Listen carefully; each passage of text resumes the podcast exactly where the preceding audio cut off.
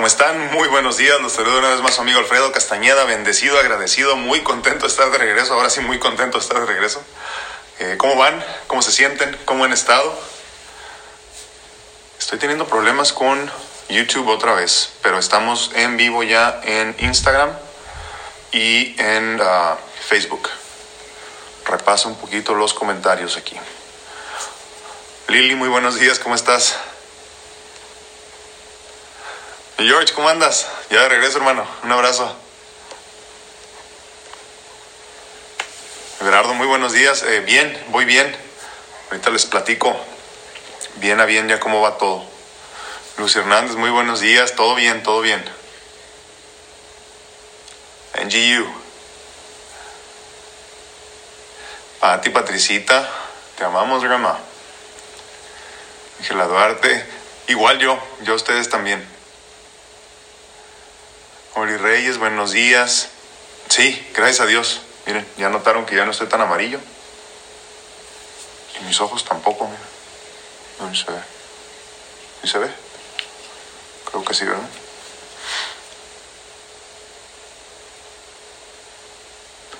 Estamos teniendo problemas también con Instagram. Y, y YouTube está, pero no está. No sé qué está pasando.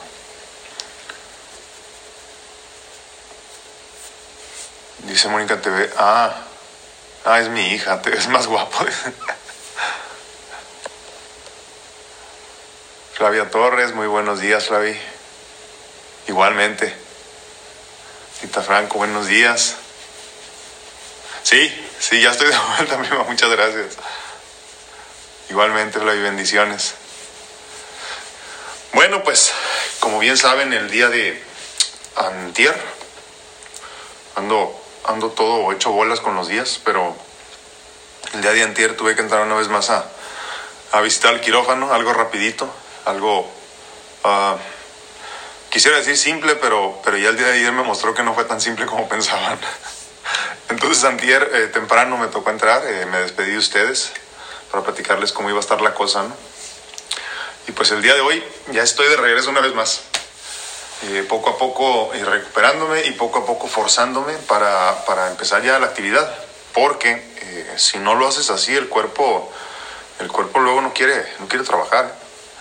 Y entonces ha sido mi experiencia en estos últimos veintitantos años, que, que si lo forzas y haces, digo, todo con, con medida, ¿no? Definitivamente.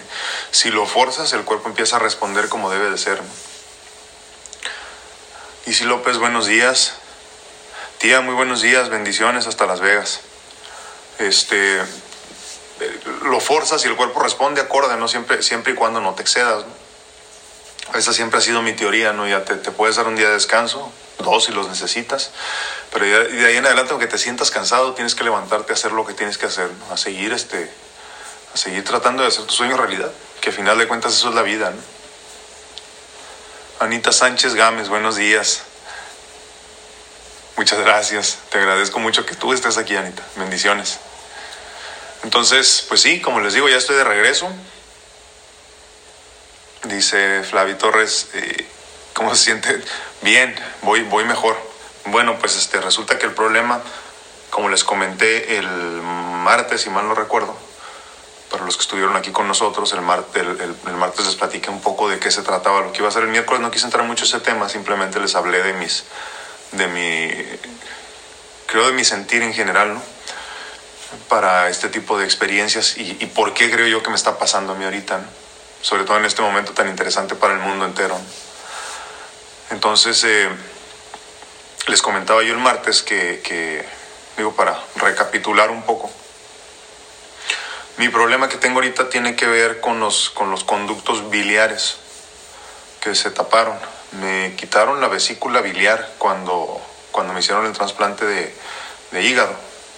Entonces me la quitaron y parece que a la hora de que cosieron ahí los, los ductos, estos conductos, los cerraron de más. Entonces no hay, no hay flujo como tal. Entonces todo eso que tendría que estar eh, eh, pues pasando de alguna forma nada más por ahí se está quedando torado. Y, y eso me empezó a ocasionar problemas hace alrededor de dos meses y medio, casi tres creo yo, cuando empecé a sentirme muy mal, eh, muy mal y bajó mi, mi, mi nivel de calidad de vida y para poder hacer ejercicio mucho, mucho bajó. Eh, de estar yo, como se acuerdan ustedes, esté haciendo mucho ejercicio y, de un día para otro bajó por completo mi, mi, mi energía, mi estamina, ¿no? Y no sabía yo por qué. Empezaron a hacerme estudios, como muchos de ustedes se acuerdan, biopsia de hígado, eh, muchos estudios de imagen, no me acuerdo si fueron dos o tres, de diferentes tipos, desde ultrasonido hasta, hasta resonancia magnética. Y, no daban con el problema. Ya después nos dimos cuenta que había algunas infecciones que tenía John eh, propias de los, de los trasplantados de corazón o de hígado. Eh, lo que sucede es que muchas de las, de las eh, infecciones comunes para un humano normal, pues no pasan de eso, de ser una infección de una semana y ya se resuelve, muchas veces no tienen ni síntomas. En el caso de las personas que no tenemos defensas, como los trasplantados de, de, de, órgano sólido, somos inmunosuprimidos. Entonces cualquier tipo de infección nos tumba. Entonces se juntaron, no me acuerdo si eran dos o tres infecciones, y aún así no se explicaban por qué los números tan altos de, la función hepática del hígado. Y ya fuimos dando, eh, fuimos encontrando la razón más bien. Y, y, sí, resulta que eran esos ductos después del, hasta, que, hasta que llevaron a cabo el, eh, la resonancia magnética fue cuando se descubrió que ese era el problema. Y entonces ya, ya después llegamos a esa, a esa conclusión y milagrosamente de un día para otro me empecé a sentir bien. Me empecé a sentir bien como que ya había pasado el proceso fuerte de las infecciones y todo, pero yo ya no sentí nunca que regresé a, donde estaba yo físicamente. Yo seguía haciendo, haciendo ejercicio, haciendo todo lo que podía. Eh, por, por, mantener mi ritmo, pero ya no me era posible. Entonces, como ustedes bien saben, pues tuve que detener mi entrenamiento de, correr y todo eso. ¿no? Eh, esperanzado yo que se resolviera este problema. Entonces me dijeron muy claramente si vuelves a tener eh, algún tipo de síntoma parecido, ahora sí hay que, hay que entrar ahí y resolver el problema. Entonces, lo que hubo que hacer es entrar por endoscopía, o sea, por la boca aquí, literalmente con un tubito, y resolver ese, ese, ese conducto que está no tapado del todo, pero sí semi tapado. Entonces, eh, lo que hicieron es que me pusieron un stent nada más, un plástico, para abrir ahí el espacio, ¿no? para que permita más este eh, más flujo constante o continuo, ida y vuelta. Entonces eh, la intención era poner dos, pero nada más van a poner, pudieron poner uno porque me dijo el médico que en caso de que, la, intención como les digo era poner dos, pero en caso de que no se pudiera, pues con uno nada más para tratar de abrir la vía otra vez. Entonces ya a la hora de que entraron parece que nada más pudieron poner uno y, pues fue suficiente, fue suficiente por lo pronto. Entonces la intención y la meta es que por lo menos eh, entre, entre uno y dos años, y digo entre uno y dos porque a mí el doctor me dijo que iban a ser más o menos dos, y a mi esposa le dijeron que uno, pero como en esta ocasión estuvimos separados, a ella nada me dieron información por teléfono, y a mí me la dieron antes de, de medicarme, pues no confían mucho en lo que yo les digo. Entonces, entre uno y dos años voy a estar cada tres meses entrando a quirófano para que lleven a cabo ese, ese procedimiento, eh, meterle tantos stents eh, como reciba ese, ese, ese, conducto y ya después ya, ya dejarlo así. La intención es que con eso quede resuelto. Si no, pues ya habría que entrar en por la paroscopía y resolver. Entonces todo suena muy, muy sencillo, ¿no? Muy sencillo en cuestión de que, de que pues no iban a abrir nada, ni, ni mucho menos. Y nada más era entrada y salida, ¿no? Eh, pero sí me, sí me tumbó, sí me noqueó la, la, la, cirugía. Y, fue, como les digo, algo muy simple comparado con las últimas veces que, que he entrado a quirófano, pero, pero sí fue muy interesante, ¿no? me durmieron desde entrar luego, luego, fue anestesia general. Pero te ponen en una posición así medio rara, ¿no? Con un brazo acá y el otro así y, este, y boca abajo. Entonces ando muy adolorido de todo esto porque pues a fin de cuentas hace nueve meses nada más de los trasplantes y y ponerle tanto peso por, por, hora y media, no sé cuánto estuve ahí, honestamente ni he preguntado. Eh, todo el tiempo que estuve ahí sí me lastimé mucho y no me di cuenta hasta que se acabó la, el efecto de la, de la anestesia ayer por la madrugada. Entonces, eh, eh, poquito a poquito recuperándome, tengo mucha comezón en todo el cuerpo que es propio de las sales que libera el, hígado. ¿no? Entonces eh, eh, ya me están dando algo de medicamento para eso, porque ya tenía, les digo, como, no sé si cuatro o cinco días que no dormía nada. Eh, poco a poco me estoy recuperando, y estoy muy cansado porque desafortunadamente mi riñón pues no, no está contento. Mis riñones no andan muy bien y con esta cuestión de lo de, de lo de los este, sobre, todo con la anestesia, ¿no? independientemente de todo el medicamento y todo eso, pues se cansan más, se cansan más y, este, y entonces me toma mucho más tiempo a mí eh, liberarme de todas las toxinas. Pues. De tal forma que, que, todavía ayer me sentía anestesiado yo, me sentía anestesiado y, balbuceaba mucho y, y, muy cansado en general, no agotado. Hoy, hoy por la mañana ya me siento un poco mejor, estoy mucho mejor pero este pero lo importante es que ya tengo la fuerza para levantarme ya está cambiando el color de mi orina por ejemplo que estaba ya muy oscuro porque ni el hígado ni los riñones estaban contentos ya está cambiando el color de la orina la, coloración ya la última semana era era color sangre casi casi entonces este pues pues ahí voy creo yo creo yo que está que vamos bien y, este, y de mi parte lo único que puedo hacer ahorita es eh, reposar lo más, lo más posible o en la medida de lo posible, lo más que se pueda. Y por otro lado, cuidar mi alimentación. De ahí en fuera no hay mucho más que pueda hacer. Entonces, eh, eh, creo que vamos bien en general.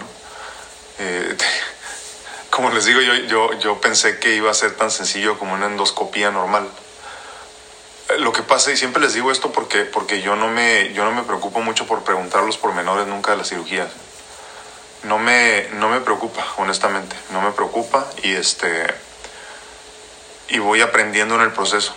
Porque fíjense que lo que he descubierto yo es que no es que la gente te mienta cuando te hablan de sus experiencias, por ejemplo. Eh, simplemente que cada quien vive cada proceso de diferente forma. Por un lado eso. Y si le preguntas al médico, pues el médico normalmente nunca ha tenido la experiencia de, paciente, entonces lo que te platican normalmente no se parece nada con lo que tú vas a vivir. No se parece nada con la experiencia que tú tengas. Entonces yo por eso mejor no pregunto. A mí me dicen hay que hacerte esto y pregunto cuál es la razón. Si me suena lógico, pues vamos adelante y ya. Entonces, este, fue muy chistoso porque yo pensé que ya me, ya me han hecho alguna endoscopía. Entonces yo pensé que la endoscopía iba a ser igual en esta ocasión, nada más como por encimita. Pero no, si fue algo interesante, traigo, traigo varios golpetones aquí en la, en la boca por dentro, este, la garganta ya saben queda muy lastimada. Eh, la cuestión creo yo que más me afectó fue el estar boca abajo tanto tiempo. me duele mucho todo esto y la manipulación asumo yo porque me duele todo esto como cuando, como cuando me estaba recuperando de la, de la herida. Y, y, todo parece indicar que me inflaron un poquito de alguna forma la panza, entonces ando también muy distendido. Pero, pero voy bien, como les digo, me siento bien. Eh, mi coloración ya me hace ver eh, mucho mejor, me refiero cuando me veo al espejo, no me siento mejor y digo, ah, pues qué, qué, bueno, vamos bien. Eh, falta nada más que recupere la energía. como desafortunadamente solo pudieron poner un stent, ah, creo yo que voy a sentir mejoría, pero no mucha. la suficiente como para no estar tan mal, nada más. Y entonces eh, eh, regreso en tres meses, esa es la intención, y volvemos a hacer lo mismo, hasta que se resuelva. Cajes del oficio, al fin de cuentas, ¿no? cuando te quitan algo eh, que es muy necesario, aunque no parezca la vesícula la, importancia que tiene, no, no puedes quedar del todo bien. pues Ahora, que si me molesto me preocupa, ¿no? De ninguna manera. Eh, creo yo que es parte del precio que tengo que pagar para poder seguir disfrutando de todas estas bendiciones. Y, digo precio que pagar, aunque no me gusta, pero no hay otra manera de explicarlo, ¿no? Pero, pero me gusta lo que estoy viviendo. El, el, mensaje que yo recibí hace ya algunos meses, después de mis trasplantes y después de muchos años de, de vida interesante, fueron estas tres palabras que les he compartido desde hace algún tiempo ya, ¿no? Y estas son fe, paciencia y gratitud. Y, y creo que, que, en estos últimos días, o sea, me refiero a la última semana para acá, he pensado mucho en la paciencia. He pensado mucho en la paciencia y, y, lo benéfico que es ser paciente, ¿no? O sea, paciente en el sentido de, de saber esperar. Porque creo que hay mucho aprendizaje cuando te sueltas. La importancia de la paciencia es que tienes que desapegarte para poder ser paciente y tener fe para no claudicar en el proceso. Entonces me llama mucho la atención, eh, digo, lo que pasa es que en un mundo perfecto mi situación ya debería estar resuelta. Esto no quiere decir que a nadie le pasen cosas como a mí después de recibir trasplantes, definitivamente sí, y a muchos hasta peores. ¿eh? Eh, tuve una, tengo una amiga, perdón, que le acaban de trasplantar su segundo trasplante de corazón también, y este y 10 días después de la cirugía se levantó de la cama y se le abrió la herida por completo. Así, disparó nada más. Muchas veces les olvida enseñarte cómo levantarte. Y mucho de lo que yo creo, digo, aparte de la gloria de mi Dios, que me ha permitido seguir aquí, mucho tiene que ver con el, con el poco entrenamiento que tengo yo en la medicina como tal. Y, el apoyo de mi esposa definitivamente que es la que me guía, pero, pero por ejemplo cuando estudias para asistente de enfermero, asistente médico, te enseñan cómo levantar un paciente, ¿no? Entonces, ese tipo de cosas te ayudan mucho. Entonces, eh, creo que, que, mi cerebro inquisidor siempre me ha, me ha ayudado en este sentido, porque no me quedo con una sola eh, respuesta. Y entonces, hoy pienso mucho en la, en la paciencia, pienso mucho en la paciencia y en todo lo que, de lo que va de la mano con ella. Yo les comentaba antier que, que me parecía muy interesante este proceso que están pasando muchas personas en el mundo, sobre todo porque me identifico directamente con ellos, personas que están, están a punto o en espera de recibir un trasplante de corazón, de hígado, de riñón, de pulmones, y están hospitalizados, porque desafortunadamente no pueden ver a sus familiares. Entonces están solos completamente y entrarán a quirófano solos, donde no sabe si sale simplemente, ¿no? Y entonces pensaba yo mucho en eso y creo, creo, aunque, aunque le suene muy raro, creo yo que mi ser necesitaba experimentar un poquito de eso para comprenderlo.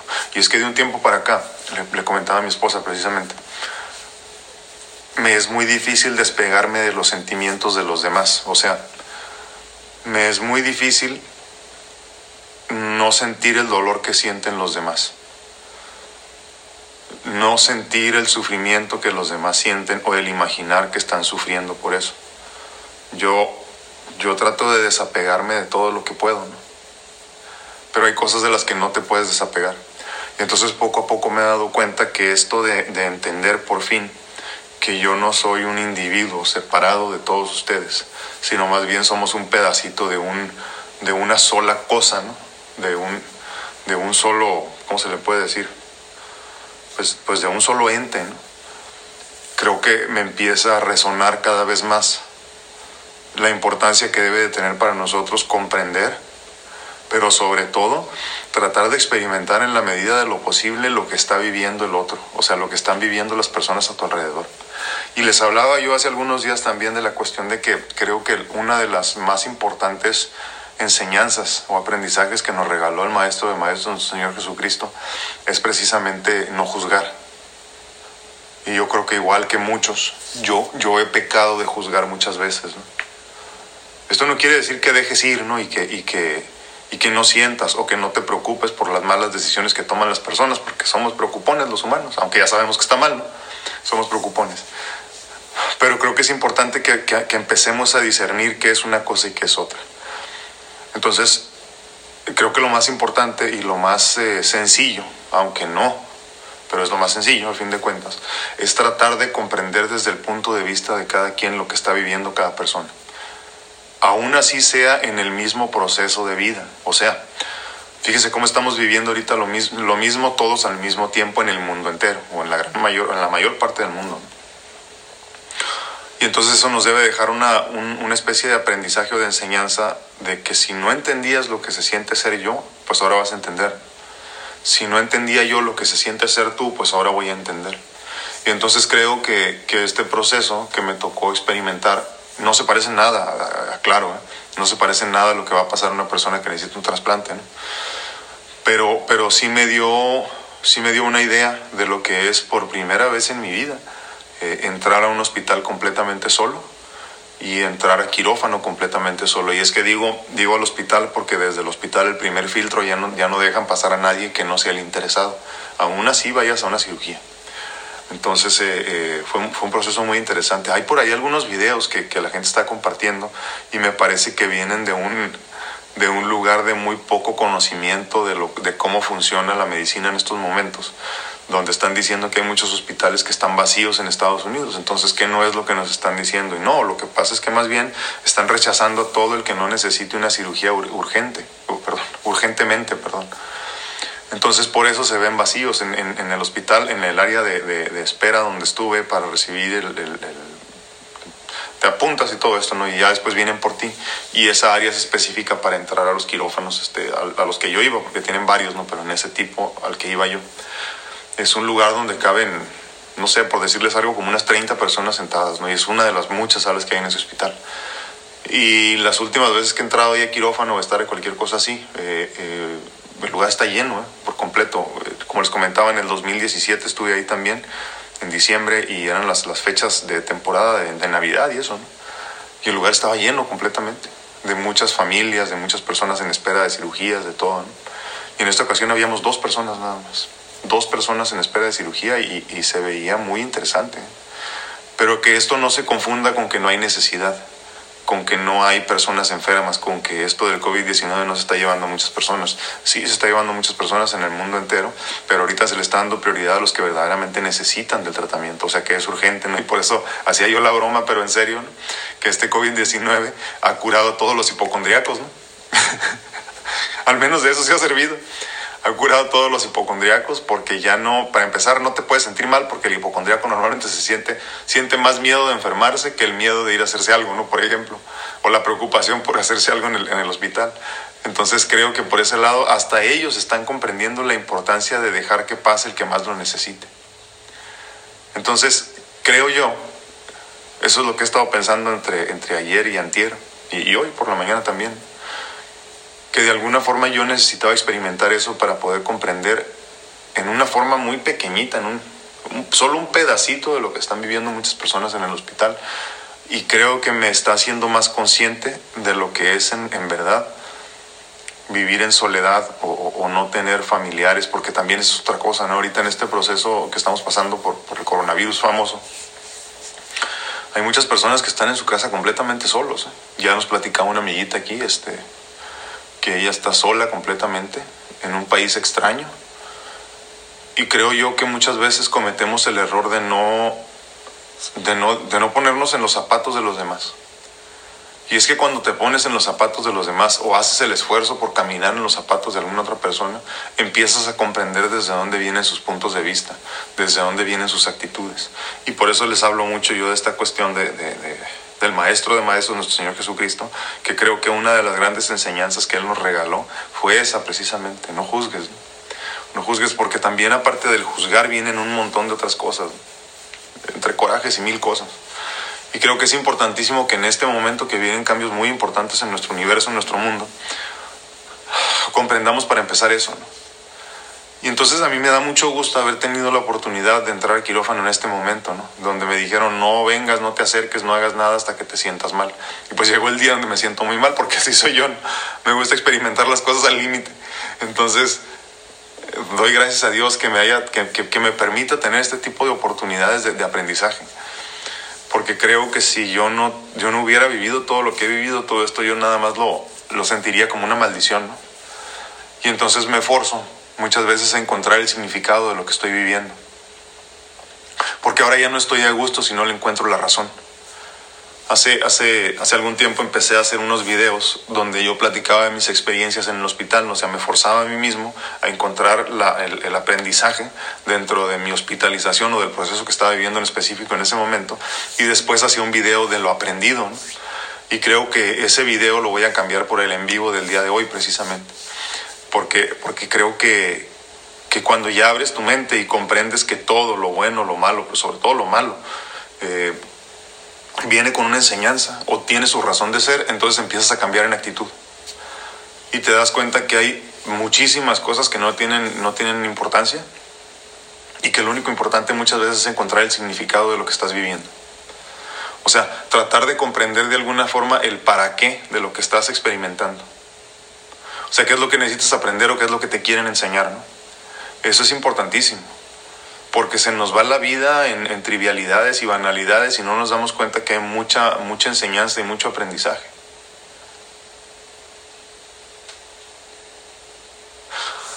En fin. Y esto, como les digo, esto de entrar a quirófano solo es una situación muy interesante. Yo, gracias a Dios, nunca voy solo, ¿no? Primero tengo su, su gracia y su bendición. Pero segundo, siempre tengo mi cámara. Y de alguna forma los llevo a todos ustedes conmigo donde quiera que voy. Y entonces hasta, hasta, hasta cuando me estaba cambiando en un baño que me metieron a cambiarme, ahí estaba yo platicando de mi proceso. Se van a dar cuenta que también mi lengua estaba como muy trabada ahí en esos últimos minutos, porque fíjense que chistoso, ¿no? Pero eh, creo, que, creo que Dios te manda las cosas exactamente cuando lo necesitas, no antes ni después, siempre en el momento exacto, aunque tú no creas que es así. Y yo le decía a mi esposa ayer en la noche que, que creo que ya era el último día que yo iba a poder aguantar físicamente y no hospitalizarme porque ya me sentía muy mal, muy, muy mal. Eh, y fíjense en general, en todos los sentidos me sentía muy mal. Dije yo, si por alguna razón no se lleva a cabo la cirugía, voy a tener que mejor hospitalizarme porque no me siento bien. y llegó en el momento exacto precisamente. Y eso a mí, creo que a mí, pero, pero porque yo he hecho el, estudio de ello, no sé si a ustedes les pase, pero a muchos nos pasa que, que, nos llevan al límite a donde tú sientes que ya no puedes más. Y en ese sentido hay algunos estudios que se han hecho sobre todo físicamente, o sea, o sea en el cuerpo y en el ejercicio, ¿no? que donde tú sientes que estás dando tu máximo, solo estás dando el 40% y tienes un 60% más que dar. A estas alturas de mi vida y con toda la vida vivida, me he dado cuenta que, que, que, en nuestra vida, o sea, en la de cada uno de nosotros es lo mismo.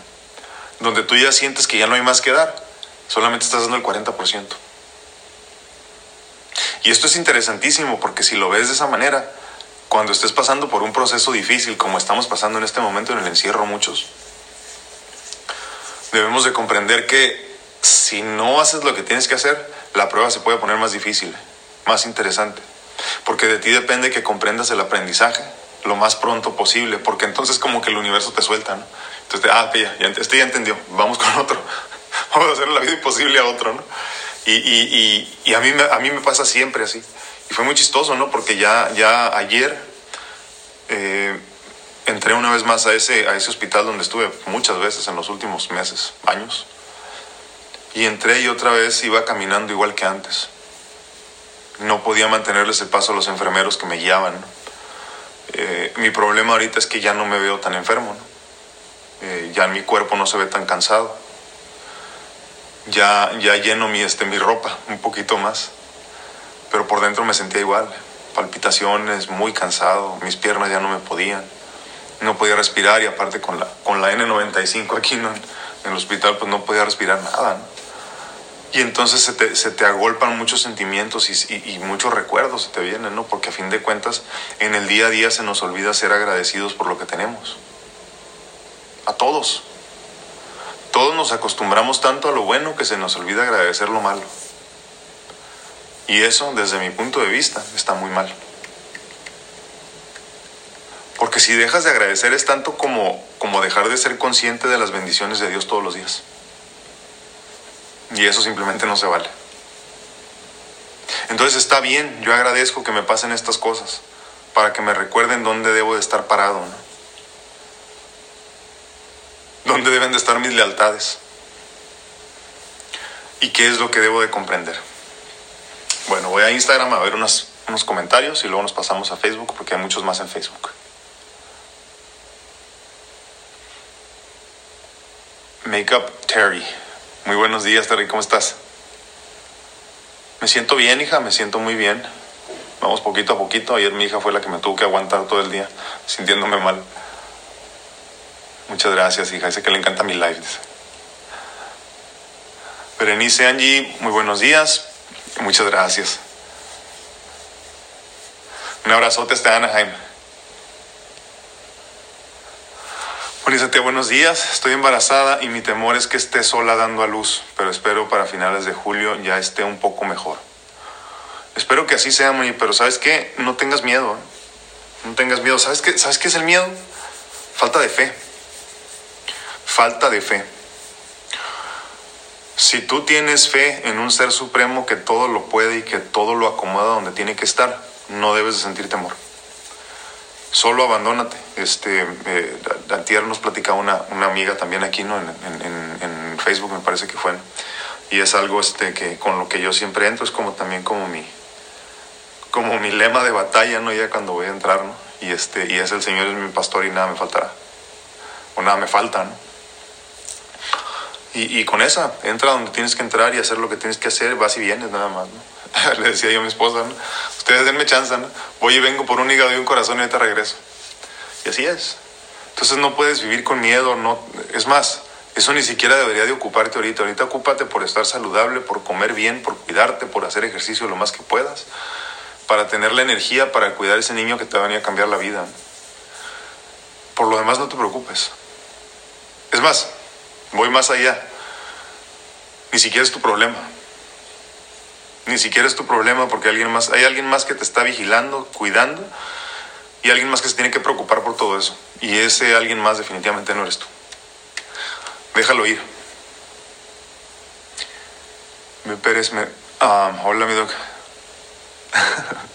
todo bien, todo bien, Messi. Un abrazo hasta Chile.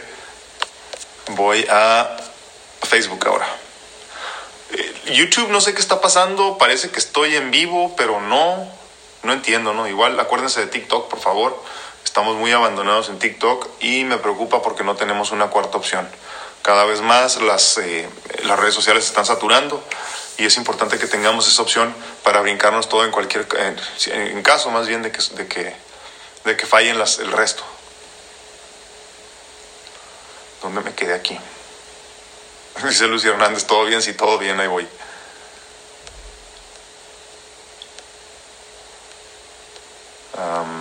No sé dónde me quedé. Ah, aquí. Uh, Flavi Torres, bendiciones. Uh, Patti Rojas, hola. Muchas gracias, Patti. Isi López, buenos días. Bendiciones, Elba. Ana Sánchez Gámez. Gracias a Dios, muchas gracias. No, yo te agradezco. Flavi Torres, ¿y cómo se siente hoy? Esperemos que bien. Sí, mucho mejor, mucho mejor. Medio lento, no sé si lo notan en mi, en mi hablar, pero estoy lento todavía pero me siento, híjole, completamente diferente, ¿no? Fíjese que bajé mucho peso en los, en los últimos días. Eh, se me juntó esta cuestión del, del, de la falla renal con la falla hepática, que la falla renal ya es, ya es mía, ¿no? ya no me puedo deshacer de ella. Y, y yo ah, voy a aclarar este punto porque luego la gente se preocupa. La cuestión que yo tengo en el, en el hígado, perdón, en el riñón o en los riñones, tiene que ver con los medicamentos que tomo. O sea, por más que yo me cuide, no puedo dejar de tomar medicamentos antirrechazo. Y entonces estoy bombardeando todos los días con un montón de medicamento muy dañino para mi organismo. Y no hay nada que pueda hacer al respecto. Lo único que puedo hacer es eh, cuidar mi alimentación y pedirle a Dios que duren lo más que se puedan. Por eso, por eso siempre digo yo que, que siempre hay la posibilidad grande de que, de que necesite riñones en el futuro, o, o uno al menos. Y está bien, ¿eh? A fin de cuentas a mí no creen que me preocupa eso. Yo no vivo, yo no vivo pensando en ese tipo de situaciones. Es importante también abandonarnos, ¿eh? abandonarnos en fe. Quién sabe, a lo mejor un día de estos me despierto y ya todo está resuelto. Arcelia Anguiano, buenos días. Silvia Cuello, buenos días. Lourdes Osuna, buenos días también. Rivera Montalvo, llegando y compartiendo. Saludos y bendiciones igualmente. Clau Santana, buenos días. Ya estoy de regreso. Teresa Tapia. Y fíjense, a lo mejor ayer hubiera podido hacer algo, eh, pero eh, no me sentía bien, honestamente. Estaba como muy mareado todavía, entonces ni caso tiene, ¿no? Mejor platicamos bien cuando estamos ya, eh, a lo mejor no al 100, pero sintiéndonos mucho mejor.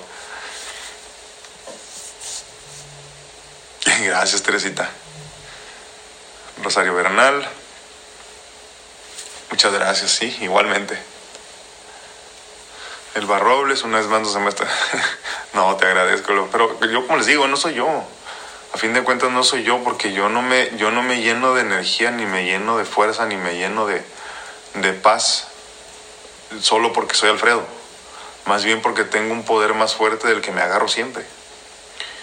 Al que puedo acudir y recurrir en el momento necesario.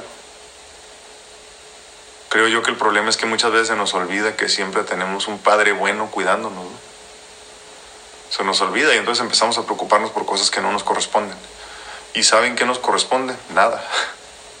Nada. Ni la vida propia, ni la vida misma de nosotros nos corresponde, ni nos debe preocupar. Todo lo que tienes que hacer, cumple con lo que tienes que hacer. Y lo demás, déjalo ir, no te preocupes. Ya, mi hermano Manuel, Conmesurable felicidad volver a verte. Muchas gracias, hermano. Te agradezco mucho. Vanessa Álvarez, buenos días. Ahorita que me acuerdo, creo que entre mis curiosidades tengo ese... Sí, ¿cómo no? Sí, este, esa es otra parte de mi historia. Luego, luego si quieren platicamos bien. Siempre les digo que luego vamos a platicar de cosas se me olvida. Pero este... Es que luego en el, en el proceso del día a día se me vienen un montón de, de cosas de las que creo yo que es importante platicar. Y por eso me pasa muchas veces que les platico de algo y digo, ah, esto, hay que hablar un tema de esto, un día de esto. Eh, y luego cuando menos pienso ya se me olvidó, ya estoy en otra cosa. Pero este, creo que desafortunadamente para muchos, afortunadamente para los que comprendamos el mensaje, falta mucho tiempo todavía ¿eh? de encierro. Entonces habrá mucho tiempo para platicar de muchas cosas. Yo estoy contento con ello, no sé ustedes. Pero sí, es cierto, es cierto, Vane. Preciado, buenos días. Flavi Torres, no sé si pueda tomar las células madre, no sé si tú o yo. Si es, si es para ti, necesitaría más contexto de tu situación de salud. Si es para mí, sí, sí puedo y es parte de lo que me mantuvo vivo en los últimos 10 años antes de recibir los trasplantes de hígado y corazón, el segundo de corazón. Ah, pero ahorita me estoy manteniendo limpio de todo lo que pueda por un año porque todavía hay muchos cambios en medicamentos y en todo eso. Creo que como al año eh, revaloraremos la situación, mi esposa y yo, ya decidiremos si empiezo otra vez con un protocolo de células madres, que nosotros en nuestro consultorio también las trabajamos, desde hace 10 años fue cuando empecé yo con todos estos problemas otra vez, cuando me rediagnosticaron con otro problema del corazón nuevo ahora. Y fue cuando eh, necesitamos por fuerza buscar una situación eh, que me salvara la vida, ¿no? Porque me daban una vez más seis meses de vida y pues no vamos a permitir eso. Pero sí, eh, eh, si es para ti, necesitaría conocer más de tu caso. Si es para mí, sí, la intención es que se necesitan como al año. Eh, me faltan cuatro meses, algo así. Dice Ana Aguilera, estaré, estaré pidiéndole mucho a Dios por su salud. Muchas gracias. deseo que pronto se sienta mejor. Bendición para usted y su hermosa familia. Igualmente, Anita, un abrazo.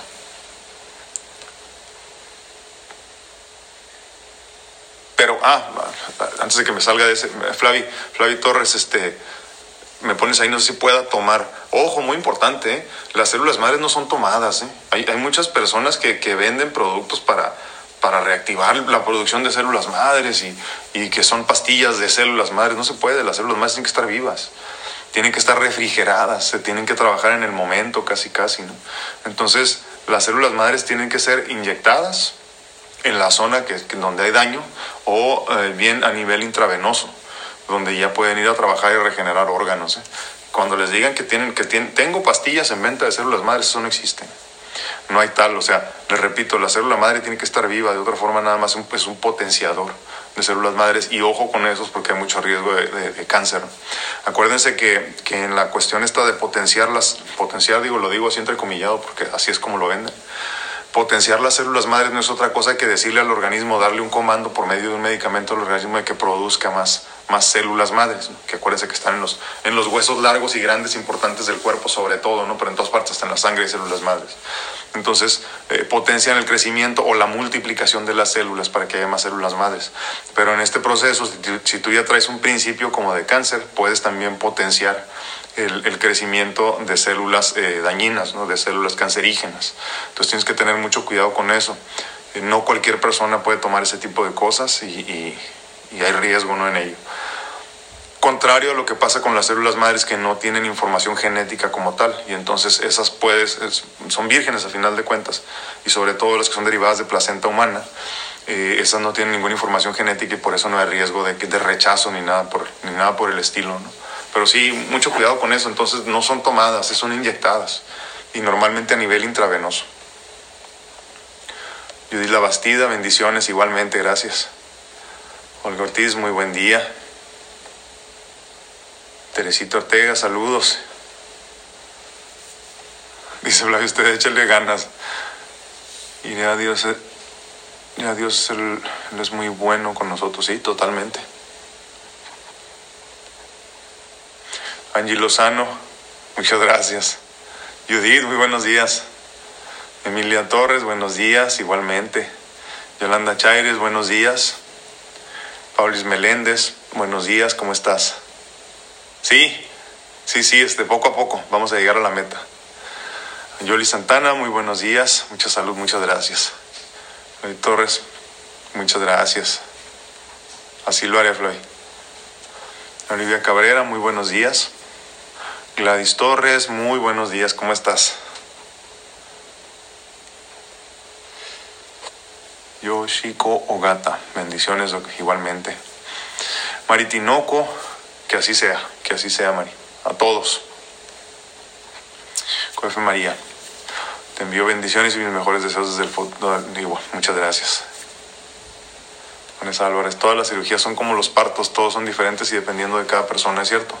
Es cierto, por eso les decía yo que yo no me fío mucho de lo que me dicen. Me río porque hace muchos años, cuando estaba en espera de mi primer trasplante en el 2005, conocí a un, a un señor muy, muy buena gente que también era eh, eh, sobreviviente de un trasplante de corazón. Y entonces él siempre, yo le preguntaba, ¿no? ¿Cómo te fue? ¿Qué se siente? ¿no? Porque era todo nuevo para mí. Y él siempre me decía, no te va a doler nada, no te preocupes. No, yo me recuperé rapidísimo. No, no tienen idea cómo lo recordé el primer día que tosí después de la, después de la cirugía. Y cuando lo volvió a ver, le dije, hey, me mentiste, le dije. Y se puso muy nervioso. Me dice, pero ¿por qué, Alfredo? ¿Por qué me dices eso? Le digo, ¿cómo es posible que me digas que no me iba a doler? Porque a fin de cuentas yo soy de esas personas a las que me gusta que me hables con la verdad, ¿no? O sea, no porque, no porque me vaya a doler o me dé miedo voy a dejar de hacerlo, pero dime la verdad. Y desde ahí, desde ese momento, comprendí que no era, no era fiable, no era... No tenía sentido para mí simplemente escuchar los puntos de vista de los demás, porque cada quien es cierto, a lo mejor él no sintió dolor. Y yo la primera vez que tosí me andaba muriendo, ¿no? Pues te abren todo, imagínense cuando toses, ¿no? Gracie Usa Domínguez, buenos días. Totalmente, amén. Susi Sol, muy buenos días. María García, muy buen día. Igualmente. Ofe Alvarado dice, buenos días. Me da mucho gusto saludarte nuevamente. Ya lo extrañaba, muchas gracias. Sí, muchas gracias. Nos están viendo por ahí del otro cuarto ahorita. Rosario Bernal, Paciencia se dice fácil, pero no lo es. Y es que la paciencia viene también con el, con el aprendizaje, con el, con el experimentar la vida. Ya lo decíamos hace un tiempo, ¿no? Es, es, mucho más sencillo que no siempre pasa. Hay un dicho muy grosero, pero luego lo platicamos ese. Eh, pasa, pasa más seguido o es más común que un adulto mayor sea más paciente que un joven por lo mismo, porque a final de cuentas ya entendiste la vida, ya sabes de qué se trata, ya, te tocó experimentar, experimentarla, darte golpes eh, por necio a lo mejor. Y poco a poco vas comprendiendo todo eso, ¿no? Y creo yo que eso es lo que me ha pasado muchas veces a mí. Eh, he tenido que experimentar la vida como un adulto mayor. Y no es que yo sea más sabio por ello, simplemente que creo que ya comprendo mejor lo que me va bien a mí. Y por eso me atrevo a decirles lo que les digo muchas veces, ¿no? No porque sea la solución para todos los problemas, simplemente que es lo que me ha funcionado a mí y espero que de alguna forma te ayude a ti.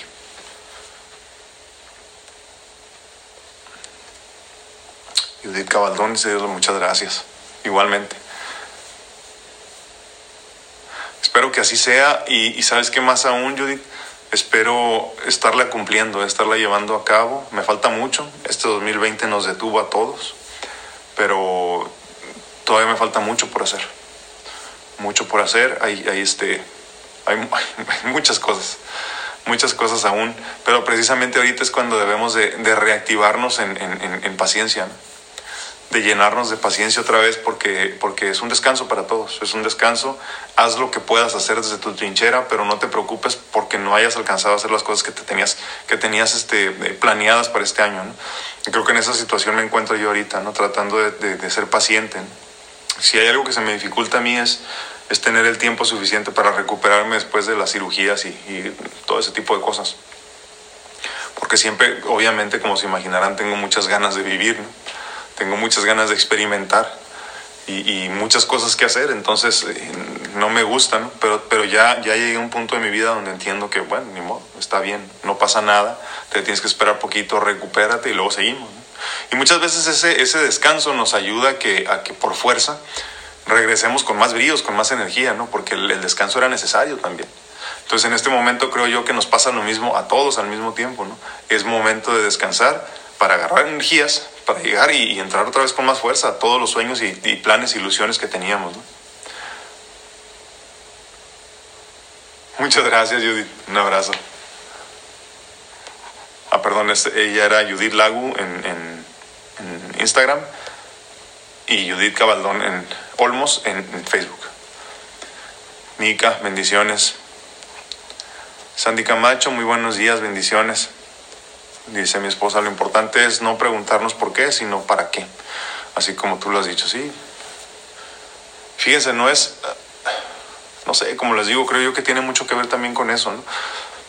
En el momento en que yo me empecé a preocupar por salir reforzado de mis hospitalizaciones y comprender por qué había tenido que ser hospitalizado una vez más y por qué los, por qué los órganos no llegaban y por qué mi vida no mejoraba eh, físicamente, eh, empecé a preguntarme para qué y no por qué no. Como les digo, el, el, por qué eh, con misera victimiza y, y no creo que la vida se trate de eso creo que más bien es de encontrar resultados y como que vas pasando al siguiente grado, ¿no? Como en la escuela, ¿no? Ya entendiste esto, ah, bueno, pásate al siguiente nivel y pásate al siguiente nivel y poquito a poquito vas llegando donde tienes que llegar, siempre y cuando te hagas los cuestionamientos y las preguntas adecuadas.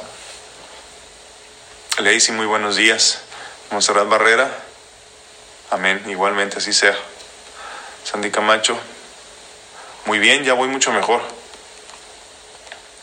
Angie Lozano González, cuando estaba hospitalizada por peritonitis, wow, sucedió el terremoto en México. Yo ya estaba operada. Uno de mis hijos, que era el que podía estar conmigo en el hospital, es paramédico voluntario de la Cruz Roja. Está en rescate urbano. Yo misma lo animé a que fuera a ayudar. Había gente que lo necesitaba más que yo. Sí. No debía ser egoísta y pensar solo en mi enfermedad. Y es cierto, Angie, es que muchas veces hay personas que cometemos el error de pensar que, que el mundo da vueltas este, alrededor de nosotros, ¿no? que somos el centro del universo. Y, y, y más allá, que el, el momento o, o, o, la situación difícil que estamos pasando en ese momento es la única importante en el mundo. ¿no? Y eso habla de mucho, de mucho avance en tu, en tu, en tu situación, ¿no? que, que a pesar de estar eh, pues, postrada en cama todavía, estabas pensando más en que había personas que, que, te, que necesitaban a tu hijo mucho más que tú. Y eso es esencial. ¿eh? Creo yo que tiene que ver con lo que hemos platicado mucho en los últimos días de la cuestión de caminar un poco en los zapatos de los demás para comprender, pero también eh, tratar de entender que, que a veces, eh, y digo, mientras más rápido llegue la enseñanza, mejor, ¿no? Por eso les, les hablo mucho yo de la cuestión de la, del aprendizaje sobre todo en este proceso, pero cuando entiendes eso te das cuenta que lo tuyo es mínimo comparado con lo que están pasando muchas otras personas, ¿no? Entonces, claro, definitivamente, como dice Angie, ¿no? Tú puedes sentirte muy mal y estar hospitalizado, pero a lo mejor en ese momento hay una persona atrapada bajo el escombro en su casa que necesitaba ser salvado en ese momento, que él no podía esperar, y tú sí. Pero todo eso solo empieza a cambiar hasta que te das cuenta que no eres el centro del universo, que no eres el centro del universo y que, y que todos somos tan importantes como tú y como yo, aunque sea mi vida misma la que va en, va en juego. Es así de interesante todo esto. O sea, fíjense, una de las razones por las cuales yo creo que China ha, ha subsistido a tantas situaciones adversas, como me refiero como país, ¿no? como Estado, es precisamente porque los chinos no piensan en sí mismados, ellos piensan por el bien del, del, del, de China como tal. ¿no? China es un ente para ellos. ¿no? Y entonces eh, eh, ellos piensan en el fin final, ¿no? a final de cuentas, eh, en, en, lo que serán los próximos mil años para su país. ¿no? Es una situación medio extraña ahí por el comunismo y eso, pero a final de cuentas creo que en parte tienen razón. Pero se quedan chiquitos, se quedan enanos porque solo piensan en, en, en su, en, su, pues en su pedazo de tierra, en el planeta. ¿no? Y nosotros debemos de ir más allá. Debemos de empezar a comprender que todos somos parte de uno mismo, pero en, cuestión mundial. Y creo que más allá, inclusive en cuestión universal. Cuando tú te empiezas a dar cuenta de eso, te darás cuenta que para ti debe ser igual de importante tu vida que la de tu vecino. Creo que es mucho, es mucho pedir muchas veces, ¿no? Pero esa es la meta final. Ana Aguilera, exacto, eso lo he estado aprendiendo. no, gracias a ti, Anita. Manuel Ramos Lucero, muy buenos días. Sí, exactamente, Manuel, así debe de ser. Y cada día es mejor, cada día es mejor, hermano. Eh, fíjate, por el simple hecho yo creo de que, de que estamos eh, más viejos y hemos comprendido más cosas. Debemos estar muy agradecidos porque también hay otra cosa muy importante. Ya hubo personas que el día de hoy ya no disfrutaron el día. Y eso platicaba con mi esposa precisamente ayer en la noche. qué bendición tan grande poder haber pasado por todo lo que he pasado yo, por ejemplo. Cada uno tendrá su batalla o, su, o su lucha. Y poder seguir aquí, poder seguir aprendiendo, poder seguir experimentando, ¿no? Eso, eso me llena de ilusión, como no tienen ni idea. Mucho, o sea, me emociona, me emociona en realidad y entonces luego no puedo dormir, porque estoy todo emocionado de que digo, wow, es que, es que qué bien, o sea, ¿qué, qué será lo que nos tienen guardado? que, sea tan, que sea tan grande como para que valga la pena todo esto que estamos viviendo ahorita. Vienen muchas cosas malas, definitivamente, pero dentro de todo eso va a haber, muchas cosas buenas. Y eso creo que ahí es donde tenemos que tener nuestra mente, ¿no? siempre pensando en todo lo bueno que viene. Independientemente de toda la oscuridad, siempre va a salir el sol. Juan Escobar, bendiciones igualmente hasta Guatemala, un abrazo. Pero Soto, qué gusto. Sí, sí, sí, vamos bien, vamos bien, Berito. Porque Ortiz, Dios lo bendiga igualmente. Sí, salí muy bien. Medio, medio dolorido, pero bien. Hortensia Ramírez desde Los Ángeles, un abrazo. Muchas gracias. Te agradezco mucho. que así sea. Muchas gracias, Hortensia. Ana Sánchez Gámez. Muchas gracias por tus palabras, Anita. Gloria Elsa Trujillo. No, pero no, no, de veras, eh, te agradezco, Gloria, pero no me, no me vean así, no, no es... Y es que no soy yo a final de cuentas, pues. O sea, qué sencillo sería para mí decir, sí, es que yo soy un chingón, ¿no? Yo soy buenísimo. No es cierto, falso. Porque, porque, porque así como me encuentro en este momento, hace muchos años me encontré en un momento completamente perdido, ¿no? A mis veintitantos años donde, donde no tenía ganas de vivir, donde no tenía fuerzas para seguir viviendo. Y entonces algo, algo muy fuerte llegó y me salvó. ¿no? Ya, ya, algún día les platicaré la historia bien y, y cómo fue que, que, un milagro me regresó a la vida. Me, me, me llevó mi papá casi a fuerzas ¿no? a, un templo y, y, y, creo que ahí fue donde, donde comprendí que dije, no, aquí, aquí hay poderes mucho más. ya saben que luego lloro ¿no? cuando me acuerdo de estas cosas. Aquí hay poderes mucho más fuertes de lo que, de lo que tú imaginas. Y es que luego en, nuestro, en, nuestro, en nuestra comprensión como humanos pensamos que lo entendemos todo porque ya fuimos a la universidad. Y que somos, como les digo, bien chingones, ¿no? Como decimos los mexicanos. Ya me las sé de todas, todas. ¿no? A mí ya la, la, la, medicina me dijo que no se puede y no se pueden. Qué equivocados estamos muchas veces.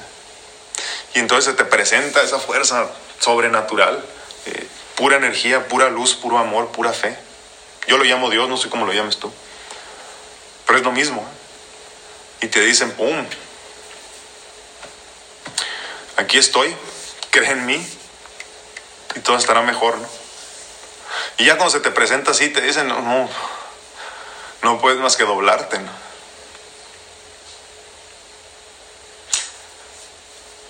Creo que por eso conforme he ido comprendiendo en todo este proceso, entiendo cada vez más la razón por la cual debemos de estar agradecidos. Antes de entrar al quirófano, eh, estaba platicando primero con el, con el, anestesi el, anestesiólogo y después ya entró el médico que iba a llevar a cabo la, el procedimiento. ¿no? Ya ven que trabajan en equipo, son un montón. ¿no?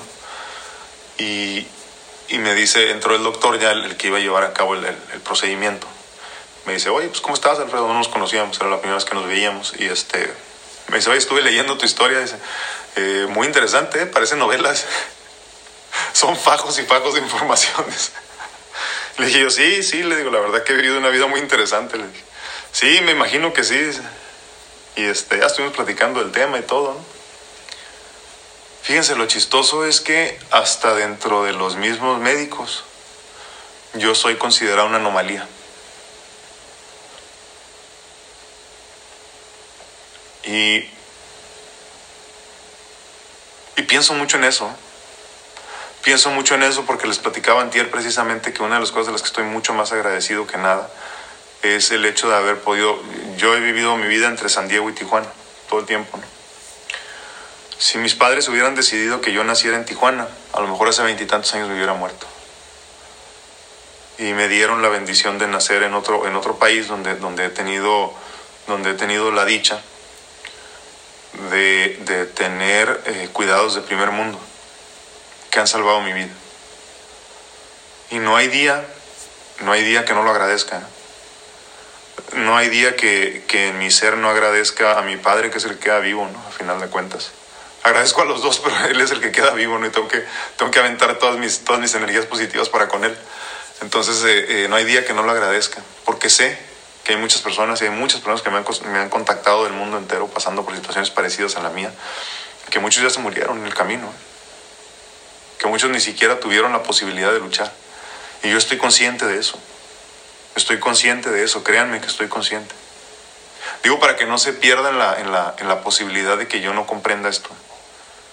Siempre hay la posibilidad de que digan, no, es que no sabe lo, lo agradecido que tiene que estar. No, sí sé. Sí sé y todos los días agradezco. Todos los días agradezco la gran bendición que he tenido de vida. Irónicamente, a pesar de todo lo que he pasado. Entonces, cuando hay personas que me dicen que, están, que se sienten muy mal o están eh, eh, económicamente diezmados porque tienen dos meses enfermos, pues no encuentro más que reírme muchas veces. Y no por mi experiencia de vida, sino porque las, las, las, que, por las que he conocido en el proceso, que son personas que están mucho peor que yo. Entonces, no hay día que no piense en eso, pero cuando escucho, que se me olvida también muchas veces, cuando escucho que los mismos médicos que se dedican a la medicina, que todos los días están en eso, se asombran con mi historia, imagínense qué se siente eso, ¿no? O sea, ¿cómo te sientes? dices, wow, es cierto. Ahora ya les, ya, les, ya les regalé esta teoría que yo tengo, ¿no? En cuestión de la vida. Pero la quiero repasar una vez más. Yo debo estar agradecido por lo que tengo, ¿eh? por haber recibido ya tres órganos de diferentes personas, eh, eh, tantos años de lucha y, haber seguido con vida, y lo agradezco infinitamente. Y estaré agradecido siempre, ¿no? Y creo que una vez que me vaya de este plano y, avance, espero en Dios que así sea, creo que me llevaré todo esto muy, muy, muy dentro de mi ser y podré utilizarlo para lo que vengan, para las pruebas que vengan. Pero entonces yo te pregunto a ti, y es donde viene mi teoría. Tú que nunca has estado enfermo, tú que nunca has pisado un quirófano, tú que nunca has estado más de una semana con gripa, tumbado, ¿no deberías estar más agradecido que yo?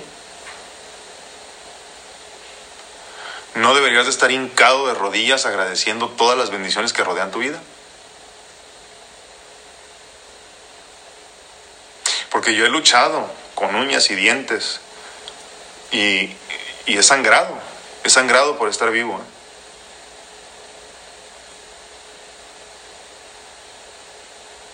¿No crees que te falta agradecer a ti? Y es que todo se regresa a lo mismo, como se los digo siempre. Pues. La gratitud ante todo. Aunque ya en nuestros pasos como número cero pusimos ya la paciencia, pero es para nosotros mismos más que otra cosa. Pero en verdad, ¿no deberías de estar más agradecido tú? Piénsalo. Piénsalo y dime qué opinas.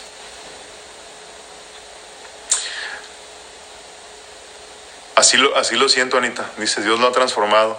Es que tiene la última palabra. Totalmente de acuerdo. Totalmente. Fíjense lo chistoso, ¿eh? Se los he dicho ya varias veces, se lo repito otra vez. Creo que esta, esta oportunidad que tenemos en el, en el mundo entero ahorita nos está demostrando que nunca, nunca ocupamos intermediarios para estar en comunión con Dios. Y creo que este momento nos lo está demostrando a todos. Muchos templos y muchas iglesias están cerradas. Y eso no quiere decir que estamos desconectados de Dios. O sea, analiza cuántas veces quisiste ir a sentirte en paz sentándote en un templo y la paz siempre la tuviste contigo, todo el tiempo. Solo estaban esperando que te conectaras. Eso es fuerte, ¿eh? muy fuerte. Mariana Rodríguez, muchas gracias. Leti Álvarez. No, no, al contrario, ¿qué más quisiera yo, Leti? Más bien estoy poniendo mi granito de arena para que todo el mundo eh, eh, mejore de alguna forma, ¿no? Pero yo desde mi trinchera, con lo poco que puedo hacer, igual todos podemos hacer mucho, ¿no? Y los que no quieran, como ya les he dicho, ¿no? Compartan mi contenido, porque yo lo haré por ustedes entonces. Ya nos estamos despidiendo de Instagram, muchas gracias. Seguimos en Facebook, YouTube, no sé qué está pasando, no sé si me veo o no, creo que no. Eh, pero estoy en, YouTube todavía. Síganme por favor en TikTok, doctor Alfredo Castaneda, porque estamos teniendo muchos problemas con las otras. Cuídense mucho Instagram. Ah, ah, un abrazote hasta Fresno, California, Leti. Bendiciones. Esperanza Pérez. Hola, gracias a Dios. Sí, es cierto. Dice, dice, su fe es suficiente para luchar y salir adelante. Yo estuve en una lucha con muchas enfermedades y problemas graves al mismo tiempo. Y dije, y dije, ya no, ya no puedo más, Señor. Y Él me levantó y entendí que yo no pude nada. Él es el que todo lo puede, ¿es cierto? Y,